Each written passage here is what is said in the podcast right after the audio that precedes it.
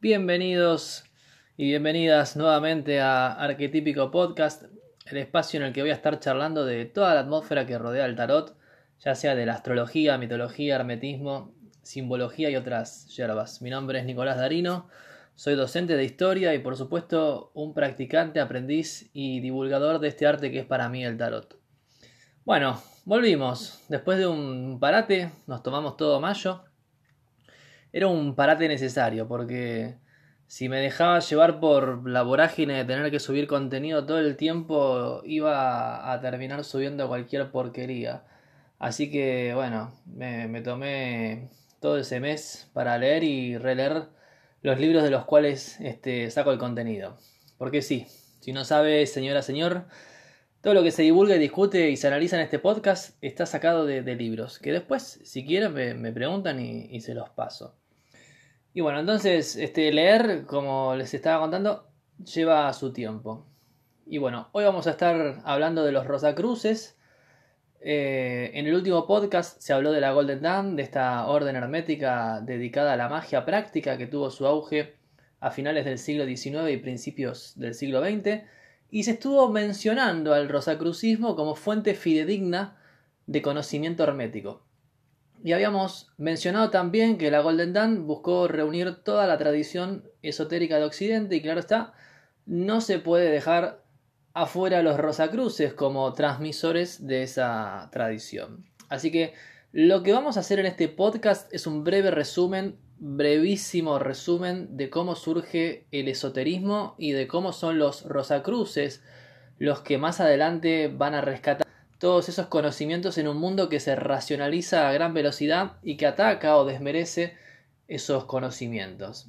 Así que vamos a arrancar. Y la historia que les voy a contar la saqué del libro de Christian Revise, no sé cómo se pronuncia, tiene doble S, libro que se llama Historia y Misterios de los Rosacruces, que es un libro bastante completo. Eh, si bien es breve la historia que narra del esoterismo, al final de cada capítulo tiene algo que a mí siempre me gusta encontrar en un libro y que son las fuentes, ¿no? De dónde sacó ese contenido. Y si uno quiere ampliar este el conocimiento, directamente recurre a ellas y, y bueno, se lee los libros que están mencionados al final de cada capítulo. El autor seguramente sea Rosa Cruz, este, a pesar de que tiene una mirada bastante piola, ¿bien? No, es un texto que te está vendiendo algo. Y en los primeros capítulos, bueno, hace un breve, como les mencionaba antes, un brevísimo resumen de, la historia del esoterismo. Y lo que va a hacer a medida que avanza esa historia es tratar de explicar cómo surgen los, los Rosacruces y, cuál es el rol de ellos, que tiene que ver con, la divulgación y la, y la, protección de todo ese conocimiento que, que el esoterismo estuvo generando en Europa.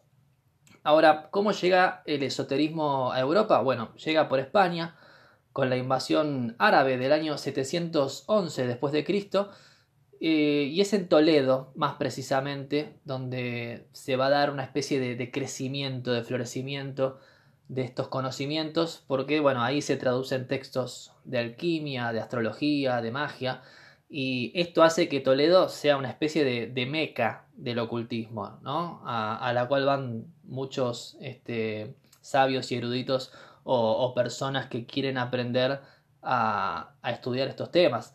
Ya para el siglo XII, salto, me voy para adelante, la magia experimenta una transformación, una gran renovación con la aparición de textos fundamentales de origen judío y árabe, eh, la vieja magia pagana, que era perseguida por la iglesia, cobra ahora un fundamento mucho más erudito, mucho más sabio y que va a hacer que sea aceptada incluso por los reyes medievales que las van a, lo van a incorporar a la corte.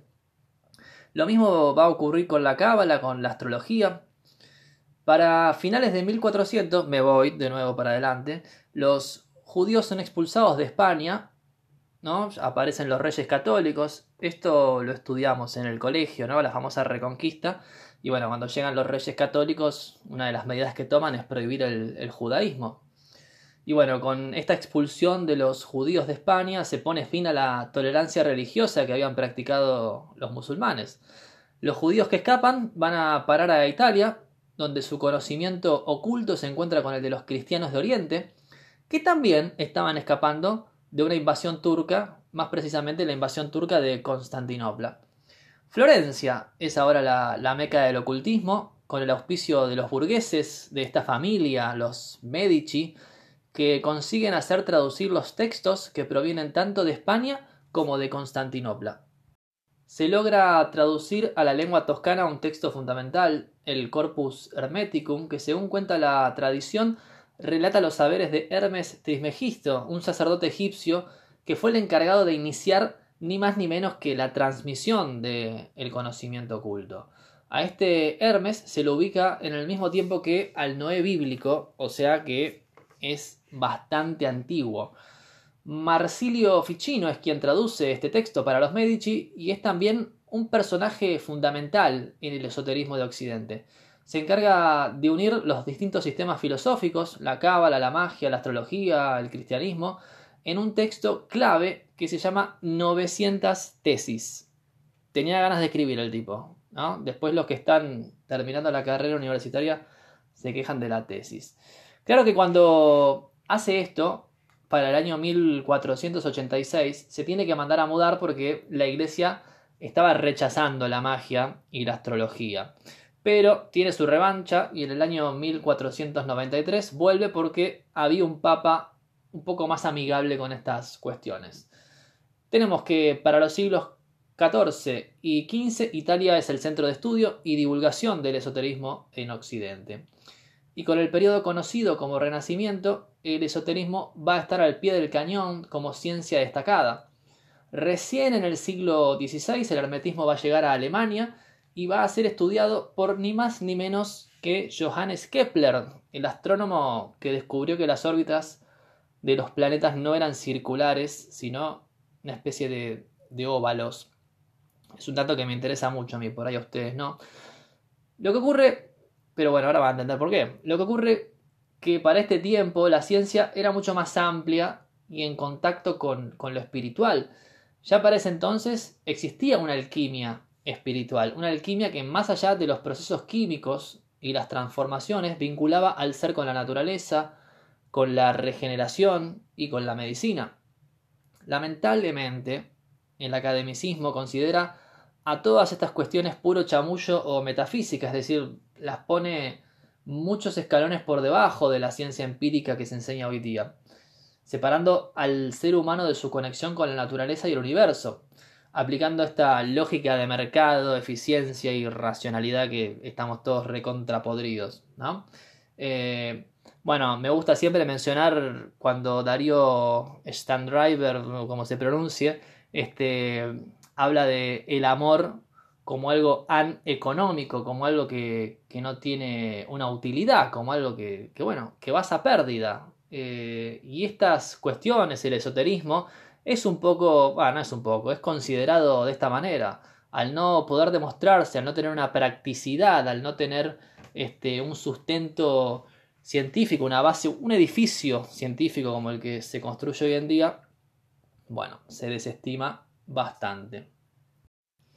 Después de este florecimiento viene un periodo de continua separación del esoterismo con respecto a la ciencia y a la religión. El humanismo como movimiento filosófico-cultural va a racionalizar el edificio de la ciencia y claro, el esoterismo va a ser cada vez más una práctica de grupos reducidos y secretos, ¿bien? Secretos porque eran perseguidos ya que estaba prohibido todo este conocimiento.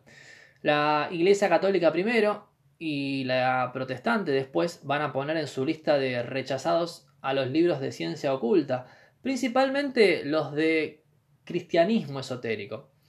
Estamos en, plena época de la Reforma Protestante y de posterior contrarreforma. El cristianismo está en crisis, se debate en todos los círculos de poder qué corriente es mejor, si el catolicismo o el protestantismo, y dentro del protestantismo las mil variantes que hay.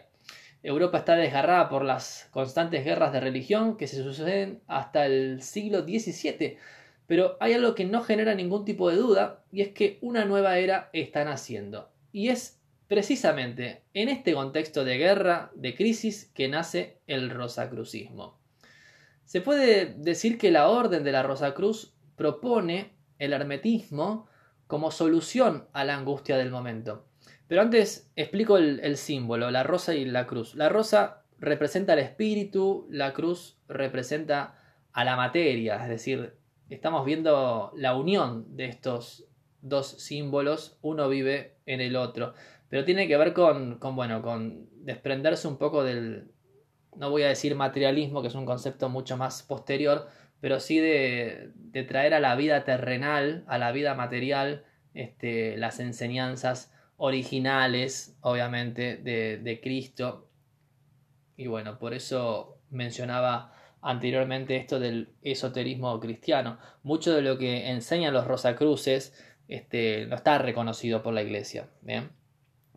Bueno, aparecen los, los Rosacruces, ¿no? Con esta finalidad, la de usar el hermetismo como solución, publican en 1614 un manifiesto, el primero de tres manifiestos. Este es anónimo, en realidad todos van a ser anónimos, después vamos a descubrir los nombres de, de sus autores. Y este primer manifiesto se llama La Fama Fraternitatis, aunque el título original es el siguiente, Reforma Universal y General del Mundo Entero, con la fama Fraternitatis de la alabada Fraternidad de la Rosa Cruz dirigida a todos los eruditos y soberanos de Europa, y también una corta respuesta de Herr Hasselmayer por la que fue arrestado y cargado de hierros en una galera, publicada y comunicada hoy a todos los corazones sinceros. Buah larguísimo. Bien, nos quedamos entonces con fama fraternitatis. En este manifiesto, en este primer manifiesto, los Rosacruces critican a los hombres de ciencia, más preocupados por su éxito personal que por un servicio a la humanidad. Señalan a los que se amparan en las viejas doctrinas, bien, esto está hablando de, de los cristianos, los católicos, a los que mantienen al Papa a los aristotélicos y a la medicina de Galeno y a todo aquel que rehúsa a cuestionar la autoridad. Por eso proponen el conocimiento regenerador, renovador de quien es el fundador de esta fraternidad, Christian Rosenkreutz. ¿Quién es Christian Rosenkreutz o Kreutz? Otra vez, hoy estoy mal con las pronunciaciones, sepan entender después de mucho tiempo. Bueno, era un joven alemán que a la edad de 16 años acompaña a un hermano del convento, el cual se encargaba de su educación, a una peregrinación al Santo Sepulcro de Jerusalén. Cuando andaban por Chipre, su acompañante muere y Cristian decide continuar el viaje, pero cambia de destino y se dirige a Damkar, una ciudad del sudeste de la península arábiga. En esta ciudad encontró a magos que le transmitieron importantes conocimientos, especialmente en física y en matemática. O sea, mirá lo que enseñaban los magos, física y matemática. Hoy no le decimos ni en pedo mago a un tipo a una tipa que te enseña esto. Al término de tres años de estudio, retoma la ruta y después de una breve permanencia en Egipto, se dirigió a Fez, Fez en Marruecos para esta época era un punto de encuentro de numerosos intelectuales. Los estudiantes iban a esa ciudad que tenía ricas bibliotecas para leer, para instruirse en los más variados temas. En esta ciudad, Christian Rosenkraus perfecciona sus conocimientos y comprende que el conjunto de leyes que gobiernan todos los campos del saber está en armonía con lo divino. Y para cerrar, toma contacto con los habitantes elementales que le confían sus secretos. Después de este periplo iniciático, Christian Rosenkraus vuelve a Europa, se detiene en España, en donde según cuenta el manuscrito de la fama Fraternitatis, intenta enseñarles lo que él sabe a, los españoles, la novedad de, este, de su conocimiento. Parece ser que no le dan bola ahí en España y bueno, el manuscrito presenta a España, da una imagen de España como símbolo de lo doctrinario, de lo que no se arriesga al cambio, por temor a ver disminuida su autoridad. Bueno, vuelve a Alemania y se pone a escribir la suma de sus conocimientos recibidos en Oriente. Su finalidad es crear una sociedad capaz de educar a los príncipes de Europa para que se conviertan en guías iluminados. Después de cinco años de trabajo, Christian Rosenkraus se rodea de un primer grupo de tres discípulos para asistirle en sus proyectos. Y así nace la Fraternidad de la Rosa Cruz. Bueno, la fraternidad se amplía con otros cuatro hermanos, se instala en una nueva casa llamada Casa del Espíritu Santo y ahí es donde muere, ¿no? A la edad de 106 años en el año 1484. Bien. Y en 1604, mucho tiempo después de la muerte de este primer grupo de Rosacruces, los hermanos encuentran de forma fortuita, fortuita la tumba de Christian Rosenkraus cuando realizaban unos trabajos en los cimientos de la casa. Claro, hace poco remodelando el Santiago Bernabéu, el estadio de, del Real Madrid pasó lo mismo. Nada, una boludez.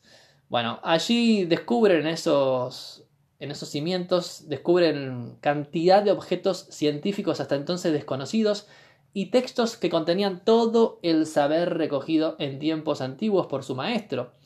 Esto de encontrar manuscritos en tumbas de personalidades destacadas era algo muy común. Es un símbolo, bien, es una metáfora que despierta la idea de que es necesario adentrarse en lo profundo para encontrar la verdad. Bien, pensemos en la carta del ermitaño o en el colgado que se hunde ahí la cabeza. Después de haber reunido todos estos tesoros de conocimiento encontrados en la tumba, los hermanos de la Rosa Cruz la vuelven a cerrar. Envalentonados por el descubrimiento de este legado, se sienten en una posición de liderazgo para emprender la reforma general divina y humana, previamente ideada por su maestro. Es decir, era el momento para que Europa se abra a una nueva era mediante la aceptación de nuevos conocimientos, dejando de lado las viejas creencias que hacían de obstáculo para el avance de la humanidad. Sin embargo, este conocimiento no es nuevo, como indica el manuscrito de la fama, sino que se conserva tal como Adán lo había recibido después de su caída. Por lo tanto, implica la restauración de un conocimiento anterior, un conocimiento perdido. La fama Fraternitatis termina con una invitación a los hombres de ciencia y a los soberanos de Europa a unirse a la Fraternidad Rosacruz para compartir el conocimiento reformador. El texto indica que la residencia de los Rosacruces debe permanecer virgen, intacta, desconocida, cuidadosamente oculta por toda la eternidad a los ojos del mundo impio. Entonces es así como los Rosacruces se sitúan como los continuadores del esoterismo del Renacimiento, al que añaden preocupaciones místicas específicamente cristianas.